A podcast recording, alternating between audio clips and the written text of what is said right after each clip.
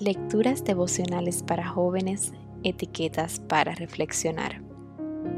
Cortesía del Departamento de Comunicaciones de la Iglesia Adventista del Séptimo Día Cascue en Santo Domingo, capital de la República Dominicana.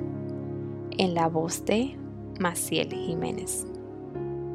Hoy, primero de febrero de 2021, ¿quién tocó mi túnica? En Marcos capítulo 5, verso 30, leemos. Jesús se dio cuenta de inmediato de que había salido poder sanador de él, así que se dio vuelta y preguntó a la multitud, ¿quién tocó mi túnica? ¿Alguna vez te preguntaste cuál sería tu reacción si una muchedumbre hubiera descubierto algo que querías que pasara inadvertido? La mujer con flujo de sangre mencionada en la Biblia muchas veces había sido rechazada, aislada e insultada debido a su enfermedad y al trato que habitualmente recibían en aquellos tiempos las personas con su enfermedad.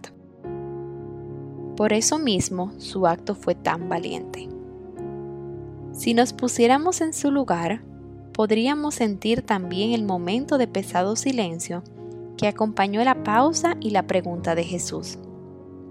Se nos dice que Jesús se dio cuenta de que había salido poder sanador de él y que, después de preguntar quién lo había tocado, siguió mirando alrededor para ver quién lo había hecho.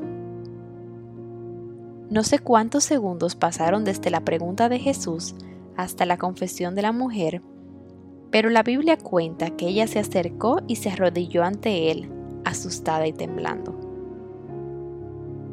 Sin embargo, la timidez con la que la mujer extendió su mano y se acercó a él muestra que en lo más íntimo de su corazón ella sabía quién era él. Tenía fe.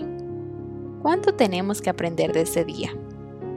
Quizás a veces no nos animamos a acercarnos a Jesús cuando Él es el único que puede limpiarnos. ¿Tenemos la fe suficiente como para creer que un simple toque puede restaurar nuestra vida? ¿Acaso estamos entre la multitud que aleja a los que con toda fe y sinceridad lo buscan? ¿Será que alguna vez Jesús sintió poder que salía de él, miró alrededor y nos vio a nosotros? ¿Ya tocamos su túnica? ¿Ya lo hemos buscado con esa fe que dejó a toda una multitud en vilo? En el deseado de todas las gentes, Elena de White dice, no es suficiente creer acerca de Cristo, debemos creer en Él.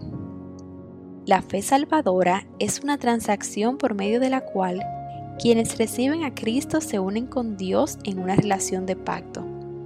La fe genuina es vida.